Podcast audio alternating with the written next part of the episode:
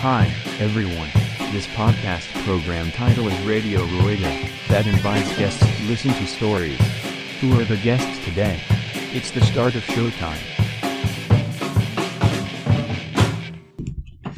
そうなんだ。ありがたいねそうなんですあれだって1点、あれね、いあれはね、1.6 6かぐらい5ぐらい。だよね。いや僕のランクルね、2.2じゃないと入れない。ランクルは絶対いけない。そうそうそうそう。あの、2.1っていうとこ入るとね、うんゴンゴンと音がする。やっぱそうなんだ。そう。上にまあキャリアつけてるのもあるんだけど、で、あー何が一番って、もう今、転勤しちゃったからあれなんだけど、うちの会社のリッチュが2.1だったの。一時車で通ってて毎日ぶつけてて。そう課長に見られてさ、お前さ、みたいな。技術管理部に怒られるぞ、みたいな。いやまあそういうのもあったんですけどね。はい。というわけで、まあ、松田のミニ愛はね、はい。止まるところを知らないっていうとこもろね。加速する ばかりです。加速するばかりだよね。だからね、まあ、車も乗ってね、そうう、ん自転車も乗ってって言うんだけどね。で、はいまあ、メッセンジャーとっていうところもあるんだけど、はい。えっ、とね、これはね、ちょっと、一、二年ぐらい前のかな、そのね、ロングライド。はいうん。まあ、その名の通り、すごい長距離を走るって言うんだけど、うん直近で長距離って言うと、大阪まで一発走りやってたよね。年末逆かな大阪から東京。京まで。うんそう。2年前に、一昨年か。一昨年の年過ぎちゃったからね。うん。えっと、 12月12月のフェスティブ500ラファーラファーのの、そうですねえっ、と、クリスマスから年末までの、 5日か。間かかな、なんかで、えっと、500キロ走ろうってイベントだよね。うんあの500キロをそう、大阪な、東京でやらかし、やったん。やらかしやらかしたよね。 一気走りよ。そう、い一気走り。いわゆるその、ブルベ会とか、ロングやる人たちうんの通称で言うと、キャノンボールって言ってるんですけど、うんあれって結構細かいルールがあるんですけど、あ、そうなのそうそうそうそキャノンボール会にう。キャノンボール会にもすごくおう細かいルールがあって、ほうほそれを守らないと、うんキャノンボールとして成立しないやつなんですけ ど、う。認定されない。認定されないんです。まあキャノンボールって、はい基本的に、なんだろう、アングラな部分結構大きい よね。 そのサブカル的な、あそそううそうそう、自転車サブカルチャー会だけど、ただまはあなんか人にこう、うん俺やったしって言えないんだよ ね。そういろんなルールを守らないと。うん。えっ、と、これ、キャノンボールをちょっと端的に説明してもらいたいんだけど、うんその、まあ、端的って言っても今のそのルールもちょっと踏まえた上で、実際どういうもんなのえっと、うん。えー、まあ、その、大阪、大阪。いわゆるみんなが言ってる大阪東京間。うんうんこれ大阪東京間って言ってるポイントが決まってまして、うん。うん。大阪はうん。梅田新道ああ、うん うん。の起点があるんですけど、うんそこに起点に、えっと、 墓墓標じゃねえや。 とえっ、と、あの、日が立ってんだよね、そうそ日うそうそうがね。印があるんですよ印ね。がねで、えっと、その印から、うん。うんえーまあ、一応ルートが決まってるんですけど、うんあるルートを使って、うんえー東京のうん日本橋にあるうん。道路原標っていうのがあるんですけど、うんまあ、それはあの、複製の方でいいんですけど、うんそこまで24時間以内に走るのをキャノンボールって言ってるんですよ。大阪、東京間を24時間以内で走破することをキャノンボール。そう通称それはもう、あれだよね。アメリカ横断レースのキャノンボールから来そうてでるすねあの映画、映画のそうですね。あれだよね。はいうんうん。あ、じゃあそれを実際にやったと。そうですね、体験してみました。実際体ど験うしどうだったのえっと、えー僕はそのキャノンボールっていうのは前々から興味があって、うんうん何回か挑戦して何回か、何回も失敗してるんですよ。あ、それぐらい難易度が高いのね。難易度が高いんですよ。高いんだ。はいあーで、もういよいよ僕はその、いろいろ経験してきたんで、うんじゃあ今回はちゃんとやってみたいなっていうところを、うんうんうん。思う直前に、うんフェスティブ500があるぞっていうところが視野に入ってたんで、うんじゃあ、フェスティブ500が始まるのって夜中の12時なんですよね。あ、あ24ー時に24時にね。うスタートするんで、うんじゃあ、そのスタートと同時にんう、ん。 24時間で走ったら、お面白くないっっていう単純なところから始まってう、ん。じゃあやってみようと思っうて、ん。で、大阪からうん。やろうと思って行ったんですよ。うん。そしたら、たまたま、うん。同じことを、うん。考えてそうる。考えてた人ブルベライダーがいて、おうなんかもう、おうじゃあ、じゃあ、じゃあ、みたいな。じゃあ一緒に行 きますか、みたいな。東京っすかみたいな。あ僕もっすみたい な。あ、なるほどね。はいそれはな、なんかの表示に、同じこと考えてるっていうのが分かったんだ、その人と。その、スタート地点の、うんその梅田新道のスタート地点にあるその印そこに行ったら同じオーラがする人がいたってこもうと普通に立ってたんですよ。ほうで、もう、みたいな。 知り合いで、その、うん僕の別なイベント、ウルロウルトラディスタンスをやっん。たうん。知り合いがうん応援に来てくれてたんですけど、その知り合いうがんその人と知り合いだったんですよ。松戸の応援に来た人が、その場にいた別の人と共通の友達だったってことだね。おーで、、あ、誰々さんですよね。うん。あの早いっていう話を言って て、あれなんか早いとか言ってるな、み たいな。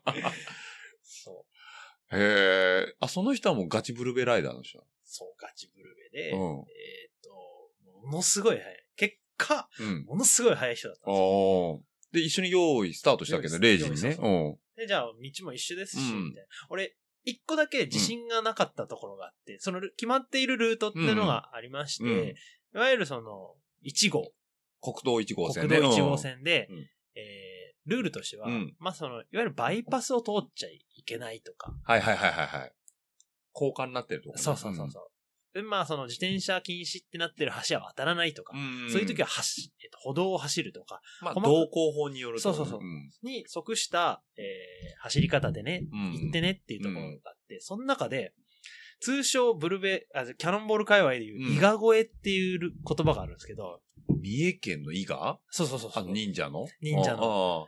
えっ、と、よくある1号、えっ、と、キャノンボールの1号っていうと、うん京都周りっていうルートなんですよね。うんうんうんだけど、伊賀越えっていう、うんその、うんうん。行くと最短距離を取れる。うんですようん行くと、うんまあその距離が縮まるし、うん。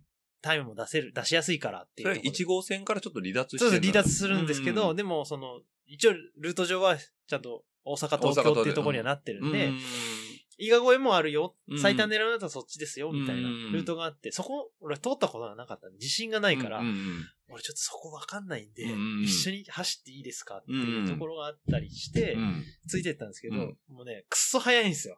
ちょっと汚い言葉使ったそんうですすでけどよ。でもね、ご俺、名古屋からはい。大阪行くのに伊賀越えすんのよ。おーそれ多分逆で来てんだよね。うん結構山じゃないうん。しかも、真っ暗でしょ真っ暗っすよ。それを、その人は、はい。ガチンコで行くわけガだ。チンコっす。でね、月 1? でもひ引いてもらってんの道わかんないから引いてもらってんそうものう完全に真後ろで走っうん て、走ってうんうん。 40キロですかマジでら。マジで。あ、一応、坂坂ととかかははやっぱ遅くなります、ペース落ちますけど、う基本平地はん40キロ40。キロ。それだってもう俺らは普通にガンガン踏んでる時のペースやん。 そうそうそ ええで、何そのペースで胃が超えちゃったの伊賀越えてう、ん。で伊賀やっぱ入るとうん、その山越え中はうん、やっぱ信号が黄色の点滅に変わるらしいんですよ。はいはいはいはい。じゃあ繋がりがいいんそう、だ。比較的走りやすいっていうとこともあってう、んすごい走っててよかったっす。うんうん。っていうところもありつうつ、ん。あの、途中まで行ったんですけどう、ん。名古屋ぐらいで、うんもう俺この人についていけないと思って、 200キロぐらい。 200キロぐらい200キうん。もういや、いいっす、みたいな。じゃあ、先行ってください。先行ってください先行ってこのまま静岡超えれる気がしないみたいそうそうな。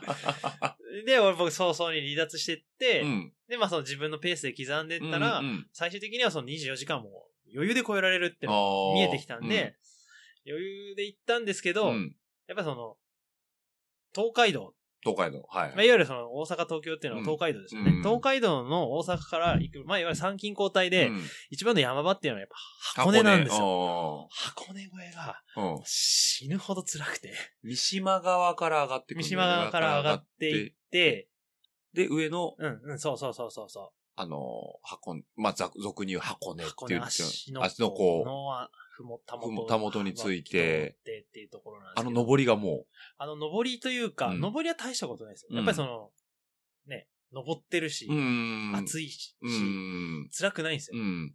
頂上行ったうらん、 12月の24日なんで、 標高がね、 そう。標高が高いか標ら。高が高くいてね。、氷点下5度とかなんですそれ、何時ぐらいに着いたのそう、箱根に。よ。箱根に着いたのが、えっと、だ9時前ぐらいなんですあ、なるほどね。そうだ、えっ、と、24時間で行かないといけないから、はい0時からスタートして、で21時ぐらいえー21時間走ったぐらいにちょうど箱根の山頂に着くわけだ。よ。そうです、そうでし。かも12月の末に。 12月のま末、氷点下多分5度ぐらいで、うで、およそ多分800、800はいかないかん、かな、なぐらいだよね。ね登ってるんで、うんまあまあ、ジャージはびしょ濡れなんですよ。汗かいてね。はいで、頂上着い て、マイナス5度で、もうそこはいいんですよ。で、下るかって言って下り始めたら、もうその、冷えたジャージが、あ、ジャージが冷えて、うん。うん。氷体出の、すんじゃないそうそう。体の熱を早急にこう、バーって奪っていくわけですよ。速乾冷却みたいになるわけだね。もうね、そこで、うん。あまりにも震えすぎて、うん。乗ってるのに、うん。こんな、こ、この、なんだろう、なんだろう、なんだこれ、なんて言ったらいいのなんていうの なんて言ったらいいのなんだこれ、脇を開いたり閉じたり、こ そう。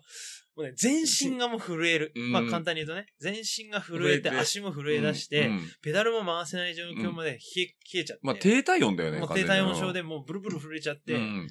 もうね、うん一回転ん、こけ自たら、自ら転んだんですよ。うんもう動けないと思って。制御が効かないと。うんうん。カーブ曲がれないから、うんバンって転んで、うんなんだろ、叩いうて、叩いて、体を。刺激を与えて、うんうん感覚を取り戻すみたいな。うんうんうんやってんすけど、全然動かなくて。うんで、それでもこう、なんとか頑張って、ちょっと待って、それでさ、なんとか頑張るっていう次元なの、それ。 だって、下手したら死ぬレベルじゃん。そうそうそう。 でもそこでうずくまってるのでもやっぱしょうがないもんねうんこ辛いだけなんで、うんもうどうにかして降りようと思って、降りて降りて降りて、最初に見つけたセブンイレブンうん。で、えっ、とね、1時間半、箱根芋とかなんかの説明そうそうそうだよね。うん1時間半ずっと長居しました。イートイン。 暖を取るってそいうう。寒すぎて。 で、本来だったらもうエマージェンシーとかなんか車って下りたいぐらいの勢いだもんほね。んとそんなノリだったけど。っうーん。ていう辛さがあり、うん。えなんとか、えでも回復したの回復は、やっぱその、あったかい飲み物とかたくさんやっぱ飲んで、ん。なんとか耐え回復させて、もおーう動かないといけないよ って、おーでもセブンイレブンの店員さんも多分何人も見てきてるよね、多分そうですよね。ちょ っともう、だ両側であると思う。両側であるよね。そ三ういう島人たち 側、あの、なんだ、箱根の箱下そうそう下下要はだから、箱根駅伝の帰りの道をトレースしていく感じになるのかなちょっと僕もわかんないんだけあど、俺がその時小田原の方に。に降りるのあ小れ。田原の方に降りるんだけど、降りるんちょっだよねと違う旧道の方を俺はたまたま降りてっただけなんだけえ、でもそこだいぶタイムロスするわけじゃど、ん。すごいタイムロスして、間に合ったのうんギリギリだった。え、23時23時間30分分ぐらとい。か。あ結あ構。ギリギリだった。難易度高いね。難易度高い。だからそれなり、伊賀越えをは、いその達人が弾いてくれなかったら、終わってました。終わってたよ全然ね。終わってた。もう一回やるそんなしんどいん だ。じゃあ何やっぱ、あの、キャノンボーラーははい尊敬に値するわけだね。値してもいいと思いうんます。まあ時期的なものもあるかもしれないけど、まあ年末のその年越す前だよね。要は極寒の時にっていう。そうね。まあそういうことね、あの、ゴールデンウィークとか。まあお、お盆は暑すぎるかもしれんけど、お盆の方がまだいいかうもね。ん。だからシルバーウィークとかね。うん難易度は多少変わるにしても、結構やっぱ大変なんだね。大変は大変。大変だよね。うんまあ、その時は、その、ロングディスタンスってことで、大阪から東京まで500キロ走ってきたけど、逆で、うん東京から名古屋までうん300キロちょいで来たじゃん。はい。前。はい、前ね。前来たよね。はいはいで、あの、目的が、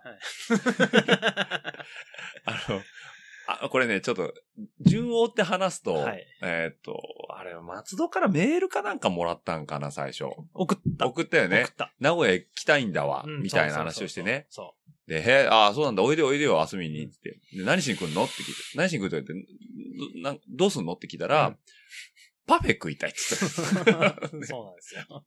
あの、あれ、なんか、ブームだったのあの時。甘いものブームだっあの頃うん、そう、あの頃は、えーそうロードレースにハマっててたの。、ん。で、ヒルクライムはものすごい、ヒルクライムばっか行ってたんですよ。登りね。登りの練習にうんで、登ったらやっぱ消費するんでうん、甘いものがめっちゃ食いたくなってうんうん。て、で、そのと当時の仲間たちとう、んあの、練習行った帰りうん、の駅に近いうん甘いもの屋さん、スイーツ屋さんでうん食べるのが、から火がついて、ああ、なるほどね。練習した、まあ、ご褒美的に甘いもの食べると。うんで、なんか、どんどんどんどん脱線し始めて、うん甘いものだけを食べ に、距離を乗るみたいな。そうそ うそ目的が、ヒルクライムのご褒美かうらん、甘いものに そうすり替わってたらねそう。そうそう。で、なんかそうやって探してるうちに、なんか東京から始まって、うんいろんなところを探し始めて うん。たら、うんなんか、どうやうら、ん。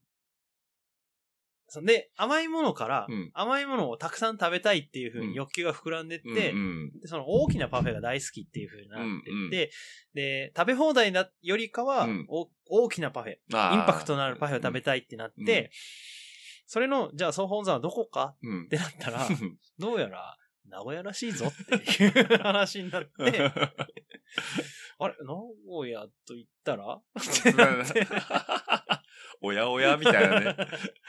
そうなんで、あのね、これ、名古屋のリスナーさんは多分、重々ご存知だと思うんですけど、うんもう、地元でも超有名、おうキャッツカフェですはいね。そうです。はいキャッツカフェです。猫のマークのキャッツカフェ。はいあれ、こっちじゃないんだ。こっちはね、昔、あの、キャッツシアターって大崎うん。駅大崎ね、はいはい近はくい。にうキんャッツシアターっていうのがあったんですけど、その近くには、うんえっと、キャッツカフェってあったんですよ。あったんだ。はいああ、ただ、まあ、俺昔のが、話だよそねう、俺が行こうとした前年うにん。閉店してたんですよ。ああ、なるほど。今な、今だね、名古屋あるのかな名古屋も本当歩けばキャッツカフェぐらい、キャッツカフェがあったの。一時。ほうほうほうもうね、最近ね、俺も見た覚えがないあー。ぐらいちょっと、まあ、シュンってなっちゃってると思うんだけど、あなるほねまあ、あのー往年の、えー方だったら重々ご存知だと思うんですけど、そのキャッツカフェの、うん。お、もう、多分みんな知ってるよ ね。えっと、あれなんだっけ、ネバーギブアップ。す、わかんないけ ど。あの 名前がね、名前がネバーギブアップっていうバケツパフェだよ あね。そうバケツパフェ。はい。まあ、本当のバケツじゃなくて、バケツサイズのグラス、えね、そうね、グラスの。ね。でもしかもあの容器だバねケツも30リッターとかさ、そうそうそう。そのレベルのバケツだよね。そうそうそう。ガーンって入ってんの俺も、うんキャッツカフェは、それこそ学生時代からよく行ってた。はい。言ったら。はいうんまあ、名古屋県の田舎ではちょっと洒落うたん。レストランあーみたい。な立ち位置だったかなるほら、ど、なるほデートとかで使ってたんだけど、ど。はい。ショール、ショーケースにね、うんこう、いっぱい並んでるわけですよ。 はいこのパフェはこれですよって映画。 はでね、やっぱね、圧倒的存在感を放つ、ネバーギブア ップ。3000円ぐらいしたのかなするすそうるですするね。する。こんなんさ、食うやついないよね、みたいなことをね、ずーっと当時言ってたのよ。はいそしたらさ、もう20代も後半ぐらいになった頃にさ、そう東京から松戸がさ、 そっちにさ、でかいパフェあるって聞いたんだ けど、みたいな話をしてさ、いや、あるよ、みたいなね。で、で、で来る、食べに来るのって、食べに行くっつってね。踏んできたもんね。そうちゃんと。あの時は踏んでいきましたね。ええで、前での、えっ、と、太郎。太郎、そう。うん。あと、えっ、と、こう一点、トニとに、ー。うん。三人で、 3人で行きましたね。東京からはいわざわざ踏んで、はい。で、夕方、5時、6時そうね。くらいに着いたのかうな。んで、えー、早速食べに行こうってそこうとでですすねね。。キャッツカフェ行ってね、えー、名古屋パルコのパルコ。キャッツカフェ行って、上の方ね。上の方、はいしっかりペロッと食べて、 でまあまあきつかったまあまあきつかったよね。あれ は。 3人、いやいそうや、俺ももらったから4人で食べて ね。そう4人で分けてもきつかったですね。きつかったあれは。いやー、俺ね、初めて生で見たから、 そうだったんだ結構な感動だったよね。あそうなんだそうだよ。あーないや、る見ないもん、名古屋の人も。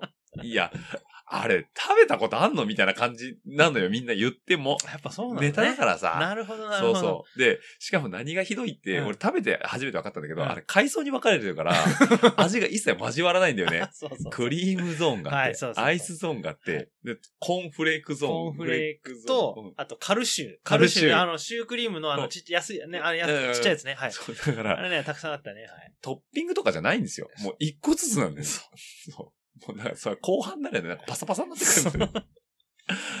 でも食べたね食べたね、あれね。 2、300キロ走ってね。でも松戸が自走できたのって、あれと、うん。あとさ、チータマはとい一緒になんはかいはいはい地対地行った時も行さ、ったね行あったねれも、うん。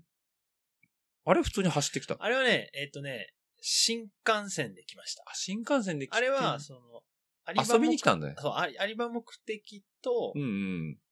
あとその、チータマの人たちと一緒に走れるっていうのがあったんで、行ったのと、金子さんとかね。そうそうそうあとね、一応ね、大阪から、ん。うん。えー遊びに来てたよ。大阪、え、違う。大阪から、うんあれ、俺あの、弓道マニアなんですね。、そうだね。弓道マニアね。ちょっとその話は あ、まあまあまあちょっとねはいこの後に聞くわ。あいやいやうんうん大阪から、大阪かまらあその東京までっていう時も、と途中、あ寄ってんだ。で、うんあの、近くの宿場までそうですね。うちの成海のね、宿場寄ってったよね町ね、寄ってたそうそう確かよあの時に、ね。うん一回その、セッションをしたはず。あそうだよねで、その、名古屋にちょうど来て、うんちーたまさん、まあ、はいえっ、と、チーム玉川、チーム玉川ですね金子さんはじめ、えっと、清水さん、おじさんもいたかな、全員、全員いた。ネパさんもいたしね、はい全部、みんなさんいましたわ。そうそうそうで、えっ、と、地帯地行きましょうって。ちーたまさんがね、前日にねうん、東京から走ってきたんだけそど、うそうそうあの、岡崎でギブアッ プして、電車で名古屋まで来て、はい。で、健康センター一泊泊まっそうてそうそう、で、朝有馬で飯食って、うんライド行こうって言うから、うん昨日300何キロ走ってんのに、うん 下半島で100何キロ走 って、で、また有馬戻ってきて夕方にね。ねうん。したら松田はね、あのーなんだっけ、安い小玉、はい、えーはい。プラット小玉、はいはいはい。で、帰るって言うから、うんもう帰るのって言ったら、うん今日半沢直樹の最終回なんだよ、つって。そうそうそうそ うそう。あの時 そうそなんう だそうそうそうそう。大和田常務のね、 そう失脚を見ないとダメだからっつっはいてはいはい、サクッと帰ってたんだよね。サクッと帰った そうそうそう。そう。だから松戸は地対地してんだ けど、はい。あの時に、うんもうなんか足がビンビンだったのか、新米粉でめちゃくちゃ踏んで、そうね。そう。俺なんか今でもあの記憶残ってる。残ってるもん ね。で、チー玉がブチブチ切れてくるっていうね結構飛ばしてたよ。結構飛ばしたあの。あれ、行った帰りだよね。帰りねのあのね、ね、そう。トレインだよね。トレインで。はいあの時の KOM 取ったからね、あれう。んそう。そう松尾がそれ3000に輝いてるのは、あの時です。そう。まあ気になる方はちょっとスラバのね、そうね。あの、新米子を見ていただければと思うんですけど、もうほんと踏み倒しされたっていうね。今でも覚えてるよん多分ね、43キロぐらいをずっと踏み続けてたかもしれで、最後、さらにもがいたからね。そうもうね。ない。あん、なんて時多分本当に足は。あったよね。うん。で、その時に、あ、俺このコンビニ見たことあるって言ったのが、うんあの、JBCF で来た三浜栗店の時の、フあー、あの、ファミマ。ァミマ。ファミマ。ファミマと、隣にサークル系サークル系サークルだ、だそうそうそうそう。まあいい思い出ですよね。結結構構。懐かしいね。はい。そう。で、ちょっと話を戻すと、はい。そう、弓道好き。はい。東海、えっと、ごめんね、これ説明していただいたんだけど、なんか五街道はい江戸五街道っていうのがあって、うん。えー日本、東京のね、日本橋の起点うんに、うん。えっ、と、参勤交代で使われたはいはい。五街道っていう街道が、うん。まあ、定められたのはルートがあって、うんそんそこの旧道を走るのがうん。楽しみでやってた。おーフリーク、もうやってたんです旧よ道フリークね旧道フリークとしてやってたんですよ。まあ、ベタなとこで言うと東海東道。海道。えっと、53次だよね、俗に言う50、そう。通称53 53次。次。え、実際違うの細かくあるんですよ。細かく。 53次が京都まで。57次っていうのが大大阪まで阪まででなすんだ。はいああ、なるほどね。そうそうはははははは。だから宿場町を一個一個トレースしてって。トレースしてって、そう、細かいルールも決め自分で決めてるんですけど、うんで、と写真撮うんって、、ルートを繋いでいくっていう楽しみを。本陣後。そうですね、本陣跡の、しなんか、石碑があるんですけど、うんそれを必ず撮るっていう。あれ、宿場町によっちゃさうん、本陣跡形もないとこあるんでしょあります。あるんだよね。すごい大変なんですよ。それ見つけるのが、あのね楽しい。記録がないんですよ。えそこの記録宿場町周辺に行っても記記録ないの記録がなくて、それこそ図書館に行けばあったりするんだと思うんですけど、通常の、その、ウェブ上には上がってな上い。がってないんですよ。その、弓道を押してる町だったら情報あるんだよすごね。い簡単なんですだよからうちで言うと、ほら、有松とかさ。有松って、なるみの一個手前なんだけど。地流があって、有松。今ね、パパッとで、ごめんね、パッとでこい。ないね。あ、ごめんね。有松はね、はい今でも昔の街並み残してたりする のよ。でね、、僕は有松の横のなるみってとこに住んでるんですけはいどはいは、なるみの本陣はね、跡形もないんですよ。確かにな看板がポロッとあるだけで、そうね。ただね、入り口のね、灯籠とかはね、やたら豪華 なのよ。あるよね。こっから宿場町であるあす、るみたいなね。そう。とか、あと、えっと、なんだっけ。杉。なんか、杉じゃあない。一本す、一本杉という一本杉とか、かまあ、な、あの、並木ですよね。並木だよね、とかっていうのもね、はい。はい。いいところはちゃんとちゃん保と存残ししたたんんだでよす。ね。そうです。だけど、時代に飲み込まれたとこもあるんだよね。はい。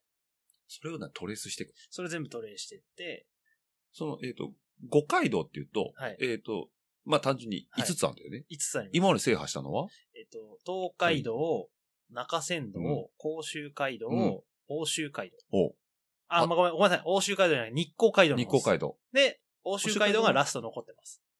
おー、はいこれ一番長いのはえっと、お、一番長いのはの欧州街道です。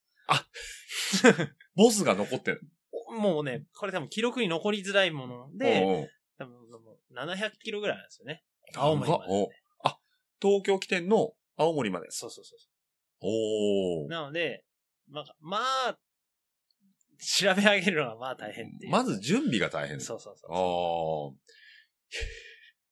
あ。 で、なんか一番短いのはどこだっけう。日光街道。日光街道。日光街道が一番短いです。すごい簡単なんですよ。で何キロぐらい103、40ぐらいです、 20キロはい。だからお、えっ、と、に日本橋支店の、うん。えー日光までの距離みたいな感じなんだ。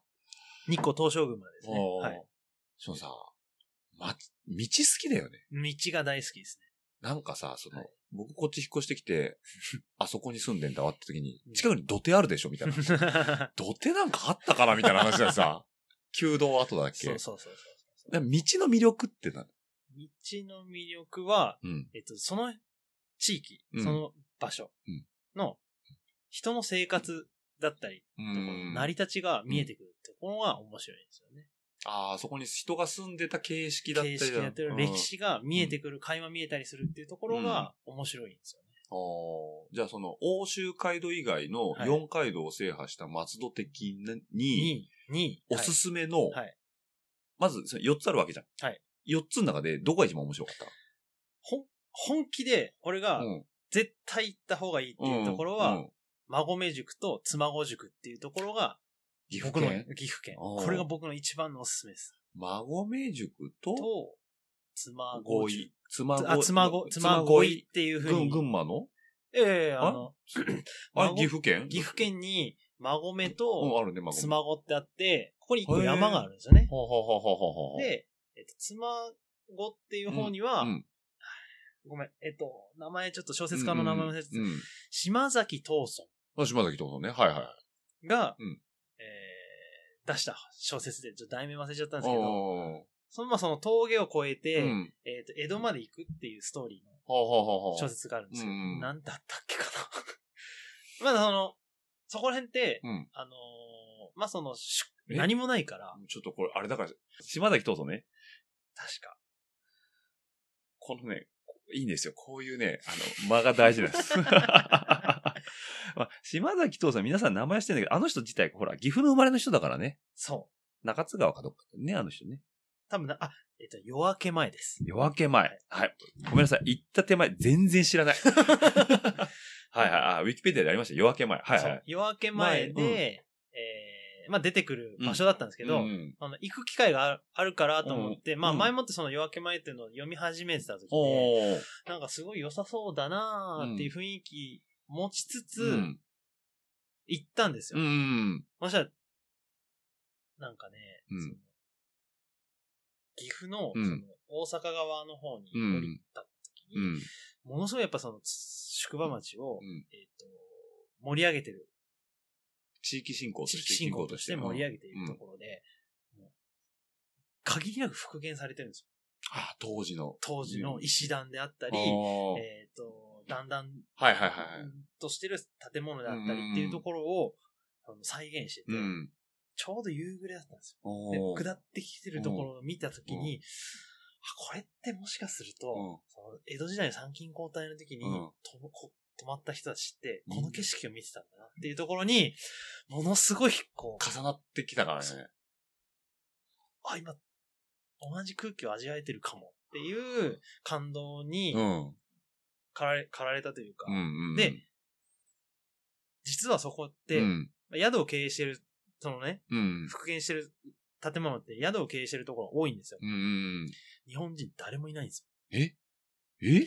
日本人誰もいなくて、誰が経営して経営してる人は日本人なんですけど、泊まっている人たちが、日る本人海外の人たちが。誰もいないんですよ。はーそれって、うんえっと、何々トリップ、トリップアドバイザトリップアドバイザーーね。の人たちがあ、うん。そこをフューチャーしてて、へえ。海外の人しか泊まりに来ないんですよ。だから、日本人の方が身近なんだけど、うん魅力に気づけて気なづくけて、てない。なくそうて、そうトリップアドバイザー経由で海外の人たちがその魅力に触れたいと。そう。要は、江戸時代が味わえるよとか。味わえるあそう。でもそこら辺で、あ。うん。なんか石段に座っている人たちは、うんまあまばらなんですけど、うん全員外外国国人人外国の方で、ああ。めちゃくちゃインバウンドをこう。すごっと思恩う。恵を受そうけそてるうそう。そうそう。馬込塾はね、俺も行ったことあるんだあよ。すごい坂道のね、はい。あの、両端にこう、街並みがあって。ああ、そうそうそうそうそうそうそうそう。ねすごい不公平日だなと思ったことあるんだけど、そうなんだ。そう。両方ねう、んいいんですよ。うーん。多分、あの連鎖、連鎖というか、まあ、おお互いがこう、うまくこうあ、美味しいところをちゃんと共有し合ってるっていう。ーん隣にももう一個、奈良井塾っていうのもあ、奈良井井塾もね。はいは中津が、あ、中津じゃない、中仙道はうん、すべてに対してい。いい感じ。面白い。い。あれだよね。だから、19号線だよね。あの、名古屋から行くとね。あの、何々塾、何々塾ってずっと出てくるんだよね。ああ、なるほど。そうそうそう。で、まあ、そう宿場町がずっと繋がってて、あの界隈はいいんだね。そう。あの海外はうん、やっぱその、味わいがあるとい味うわか、いうん行った甲斐があるなってういうーん。感じでしたうーねん。。それが印象に残ってるわけ印だ象よにね。すごい強く残ってあます。ーだからそれはまあ、古道、まあ、古道っていうか今の日本の中枢の部分もあると思うんですよ、五街道っていうのは。うん未だにだってそこを拠点にね、派生しては、こそうですね。う、なんだろう、もう、は、繁栄してってる部そう分ですがあるじゃん。はいうん、まあ、城下町って言うと城があって、はい。下に町があるけど、うんそこには道があっそうでてす、繋がってるわけじゃんね。はいまあ、そこをさ、んいくらでもこう繋げるわけで、日本中ってやっぱ地、道ってめちゃくちゃ伸びてるじゃん。うん。で、その道を走る上で、はいなんだろうな、その、ロングディスタンス、まあちょっと話戻るんだけど、ロングディスタンスの極みだなと思ったのが、はいジャパニーズオデッセイだと思うんだよ。ありましたね。あったよねは。一、回だけ出たのあれ。僕一回だけです、一回だけだよね。で、僕ね、ジャパニーズオデッセイ自体がまだよくわかってないはい。うんうんうん。なんとなく、うん何十人かの人が日本に来て、いとんでもない距離をひたすら走ってるってイメージしかない。あ、それで合ってる。 あ、合ってんの。あれは、えっ、と、うんごめんなさいね。ジャパニーズオデッセイの簡単な説明、俺も聞きたいからあ、ちょっと教えてもらってもいいはい。えっと、うん。えージャパニーズオデッセイは、うえっと、企画者っていうのが、うんまあ、2名いましうて、んその2人は、うんパリのメッセンジャーなんですよ、もともと。あ、そうなのそうそうそうおーでえっと、まあ、その2人は、まあ、日本に1回ぐらい来たことがあって、うんで、日本の景色が、うんに感動したらしいんですよ。うん。で、えーっと、それがあり、あって、うんえーヨーロッパで有名なトランスコンチネンタルレースっていうのがあって。なトランスコンチネンタルですねでまあ、よん4000キロですね、うんを走るレースがあって、えーそういうのし主催者の人たちも、まあ、交流があって、うんで、紆余曲折あって、じゃあうん日本でそういうのをやってみたいなっていう、うんあったらしいです。、で、やろうってなって、えー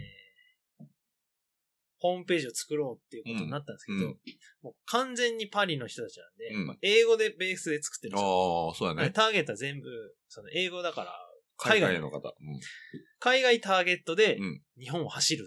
ああところなんでうん基本、日本人は入れないイベントだったんですよ。そうだよね。最初の3、4回ぐらいうん。は。走る、まあ、なんだろうね情報がない。うん。勝手に来て、うん勝手に走って、うん。わって集まってうん、解散って。うんっていう時に、えー、3回目、4回目ぐらいかな。うん。あのースポンサーで、うんチャンピオンシステムっていうウェア会社がうん、スポンサーをすることになって、うんその時に、うんじゃあ日本でちょっと、スタートと、うんスタートと、まあその、帰ってきたところ、どちらか、うんまあケアしてあげないとねっていうところの話になった時に、うんえー僕にちょっと相談があって、うんちょっとじゃあ、なんか手伝ってみようかうんうんいろいろできることでやってみようか、みたいな、なって、うんじゃあ走ってみようか、うん。うんっていうふうにはなったみたいなんですけど、うんあ、で、で、ごめんなさい、ごめんなさい。ちょっと話、僕の話になっちゃったんですけど、いやいやまあ、松の話を聞いてて。で、うんまあ、イベント自体は、で、その、まあ、海外の人たちをメインターゲットにしうんてうんうん日本に来て、で、えー国内、日本国内を、うん、うん。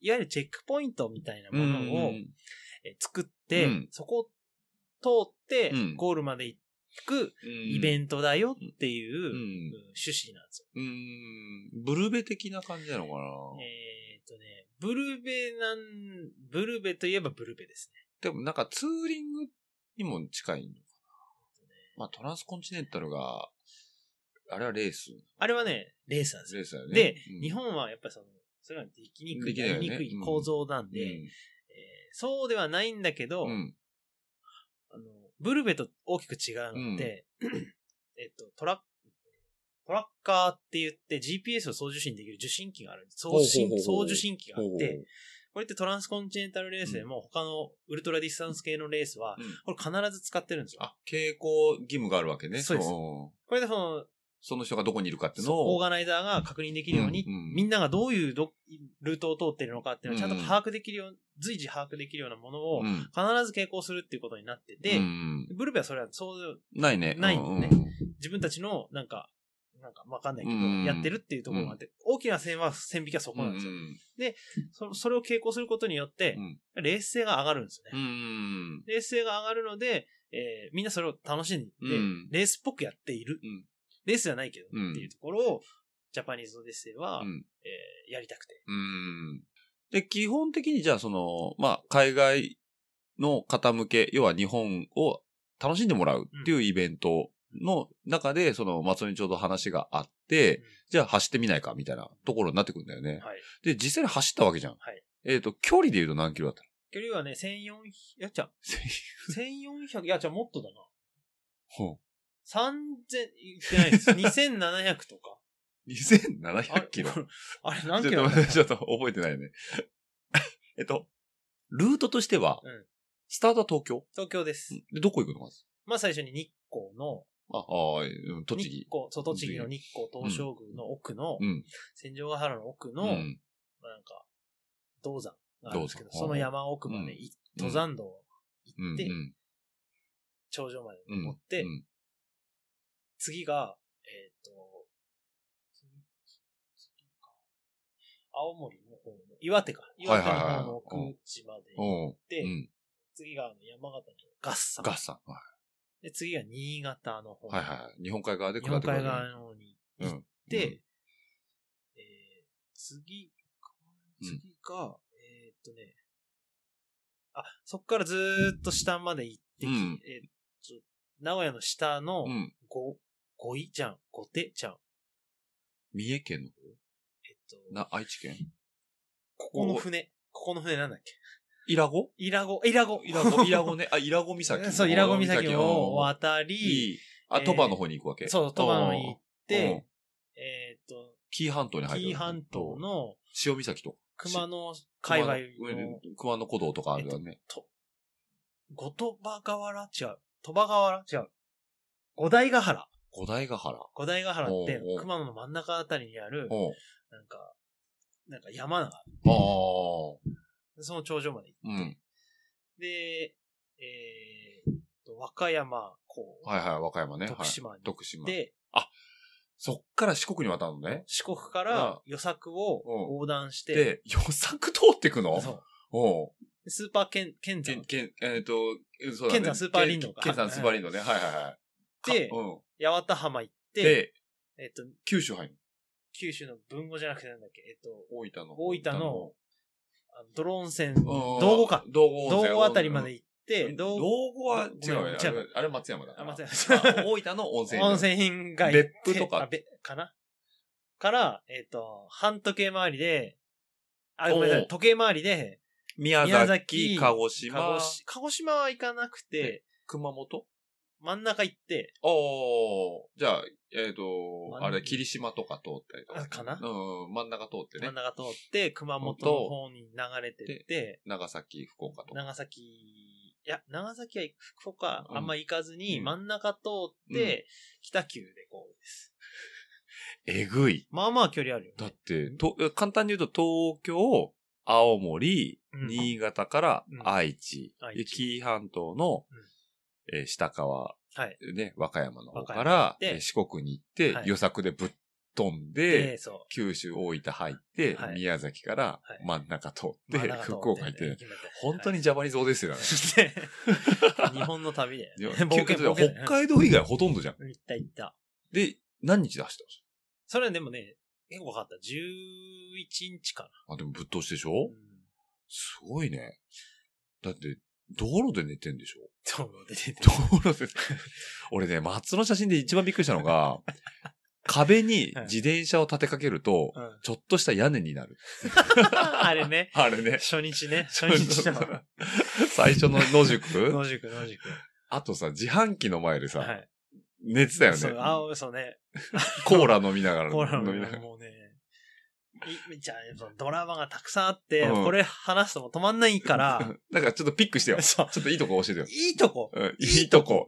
ネタ、ネタ。ネタね、ネタか。ネタは、うんえっとね、僕と一緒に走った人うんうん。が、うん。その、えっと、あでもこれは、これ全部話さないといけない。じゃあ、じゃあ、こもこうね教ええてっ教とえて。うん、僕、あの、ブルベやったことがなかったんですよ。うんうんブルベやってる人たち、基本的にうんガーミンの e トレックスっていう機械を使って、地図、マップ入れるんですよ。マップの中にコースをい必ず入れてやってるらしいんですよね、う今は。。うん。ただ、僕がやる、やるって言った時時は、うんみんな、ブルベやってたっていう人たちに聞いたら、うん。そんな、ガーミンにデータ入れるなんてありえないから。それは何邪道だってこと邪道だから、うんあの、Q シートっていう 紙に距離と、曲がるとこだけ書いてあるやつ書いてあるうやんつ、Q シートでうんやるから、うんみたいな。うん。そんなガーミンなん て今ねえから、みたいな。で、俺は教わったんですうよ。ん。金子さんに。、金子さんにね はいブルベストにね。ブルベストにに。うで、俺そう言われたから、うんあの、公式がね、Q シートで一応出してたんで、うんちゃんとそれをプリントアウトしてんきて、うんいざスタート地点に立ったら、うん誰も持ってないんですよ。みんな E トレック持ってる。イートレックス。イートレックスもそうそう、持ってて、うんもう全部データ入ってんですうよ。ん。で、用意スタートになって、うん見たら、うんいや、全然使い方わかんないし、そうのん Q シートっていう紙。うん意味ねえじゃん、みたいな。うんもう用意スタートでもう俺終わったわう、ん積んだわと思って、で、俺も誰かと一緒に走らないといけないって言って探ってたら、うんなんかちょっと変わった人が、日本人がいたんで、その人と一緒に走ってみようかなとう思っんたら、うんその人が、その、去年のうんパリブレスタパリでうん、日本人1位だったうん、落合さんっていう、でだね、寝ない男。寝ない男寝ない男ってやつなん ですね。はい。ぶあの、そう、ブルベ界の重鎮ですね。重鎮なんですはよ。いはいはい。はい。で、 まあその結果その人だったんですけど、うんうんまあ、この人変だなと思ってる人がいて、お僕もお会いしたことはないんだけど、はいすごい親近感のある方ですね。あーはい。うん。そうついてたのその人についてたのそうついてって、もうしょうがないから、この人の地図ししかしなかいから。ないから。まあまあ、あ早い人うで、ん。は追い追えるのはこの人しかいないから、うんこの人ずっと一緒に行こうとう思ってん。行ったら、うん全く寝なくて、うん。で、本当に寝ない人なん本だ。当に寝ない人なの、うね。二日で30分とか。パあの、パリブレストパリの話をすると、はい。 1200キロだっけあれはお。そうですね。往ね復1200、パリからブレストまでが600キロ。おをおよそ行って帰600ってくるんそうだでよねすそうで。す。を、多分、おその、落合さんの方はうん、寝ずに多分1200キロ走っちゃう人だよね。走切っちゃう人です。走っちゃはういね。で、その人に松田ついてたわけだよね。そうです。当然寝ないよね。寝ない。うんでも、俺その前情報すら知らないんで、うん。誰だこの人はそうみたいな。誰だこの人。この人いつ頃寝んだろうなって 思って、寝るタイミングをずっと伺ってたんですよ。そろそろ寝よっか、みたいな。うんうんもう一山越えたし、みたいな。でも、 は、はあ、みたいな。すごく話をこう濁すわけですよ。うん。何なんだろうなと思って、 言ってるうちに大体、や、やっと分かってきたんですよ。うんこの人寝ねえやつだと思 って。気づいたわけそうだ。気づいて、じゃあ僕は、その、寝ないとダメなんで、うんで僕じゃあさっき逃がします、みうたいな。ん。なったっうん。て、うん。あの、ね、自転車が屋根になるとか、うんいろいろな話題が出始めて、うんまあその、ルール的にいろいろ変更があって、うんショートカットできるよあとかってああって、うんルーチにやっともう一回合流できることになって、その落合さんとね。おーそうなった時に、うん。あの、また出会って、うんうん。えー、基礎か、基礎、まあ基礎、このあたりか。岐阜県。岐阜のあた木りで曽だよね。だから、新潟から下ってるあたりですそうね。、下ってる時に、あの、なんだろう、前後150キロうんコンビニありませんっていうふうに言われて申告され うんて、もうダメだって言うんってうんう、んえー一番有名な写真なんですけど、自販機の前で寝転が寝転っがっててるねっていうのが、えーすもうダメ っす。10分寝かしてくださいって言っはいはいて、寝転がってたっていうのが、まあなんか、彼の思いあです それがあの一枚にはいあるわけね。あります赤い缶のコーラがこう地べたに立ったまんまそう立った、松戸が道路の隅っこで寝てるっていうね。夜だよね。夜ですあ、思い出した。それね、岐阜じゃないわ。うん。あれ、和歌山です。おー、じゃあ、渡った後だ。渡った後ね。であ、あ、そう、渡った後ー。で、うんえっとね、熊野、の熊野ね。熊野の中でうん山中なんですよ。おー。だけど、俺ね、知ってたんですよ。うん。あれ、3キロ横道ずれると、うん。ローソンがあるって、俺のツールドクマに言ってたんで、知ってんだ。この場所多分知っ知っててるる。で、なんで行かないのって、いや、僕のこのイートネックスのコース上にはないので。言って、ひたすら譲らないから。しょうがないみたいな。俺はそこにオアシスあんのは知ってんのに。知ってんのに。だだって、あんなちょっと行けば行けるじゃん。みたいないや、俺のとこには乗ってないし。乗ってないんでいけないもうし美学だ ね、落合さんのね。そうそう美学です自分の決めたルートから外れるのは、やっぱちょっと譲れない。じ譲れないとそうそうそうやばいやばかね。ったですね。あーそこについていかないと道もわかんねえし、みたいな。 え、最後までついてたのいや、ついていかなかったです。結局ショックはってある程度四国の途中、予策通ってる途中で、うん。うん。もうあの、ルートは大丈夫かなみうたいな、ん。見えたし、うん。こういうルート行けばい。いいのかなっていうのは分かったんで、うんえっ、と、やめました。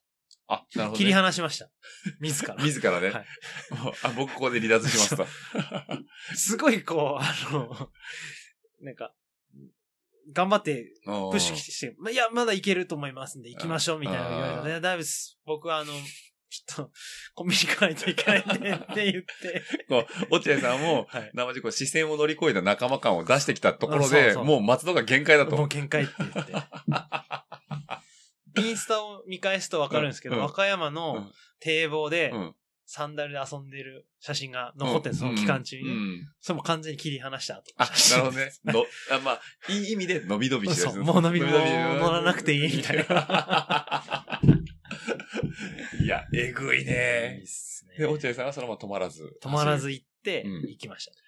去年のね、ジャパニーズオデッセイかな。あはの、いトラッカーなのかな。あの、ウェブで、どこ走ってるって見れるようになそるうやつですだよね、トラッカーですね。はういん。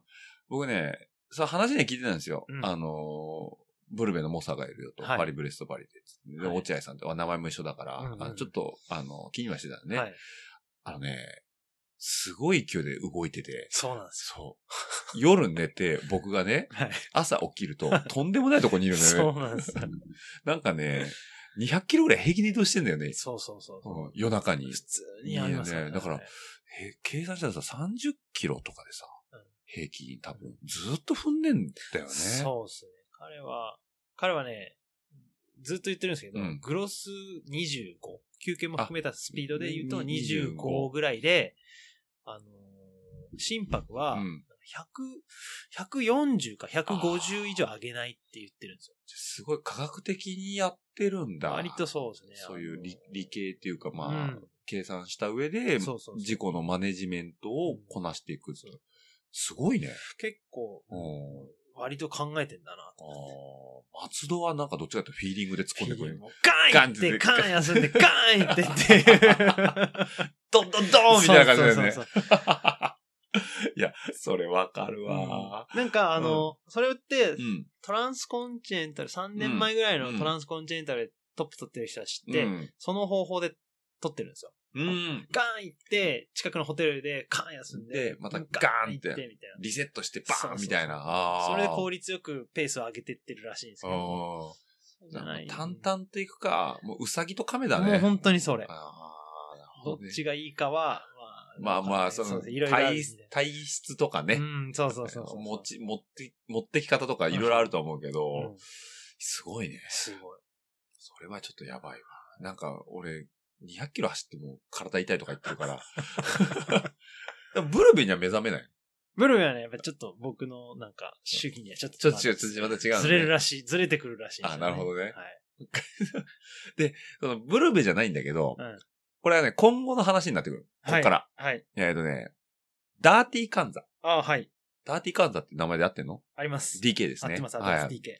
えーっと、こう、昨今、はいえー盛り上がりを見せるグラベルレースシありまーすン。ね。まあ、えーっと、皆さんご存知のところで言うと、えーグラインデューロ。ブラインデュデーュロ。ーロもそうだし、あのーあとは、えーっと、まあ、ね、最近ラファもやりました。えーっと、グラベルチャレンジもそうだしね。そうですねう。ん、っていうところがあって、うんえー出てきたダーティーカンザっていうところなんですけど、えーっと、ダーティーカンザっていうのはそもそもどういう俺はもう、ああんま詳しくは調べてないんですけど、うんいわゆるその、グラベルうん。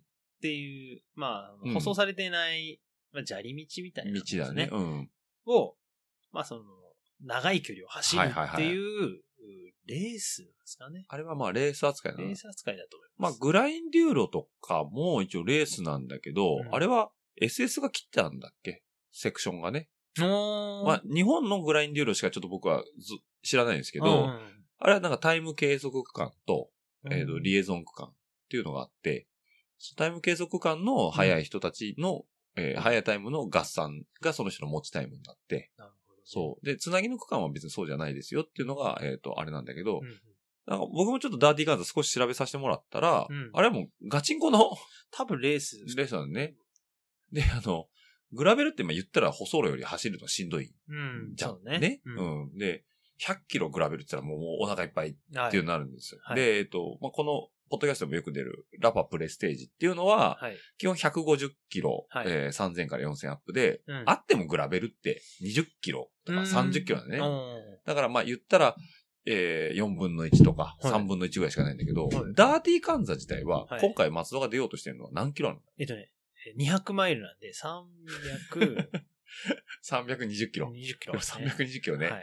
でグラベルはまあ、ほぼ ?320 キロ。っ一応途中途中シティ寄ってくんで、て言っても、な まもあうほ、ぼ。何百キロかっていうとこ ろですよね。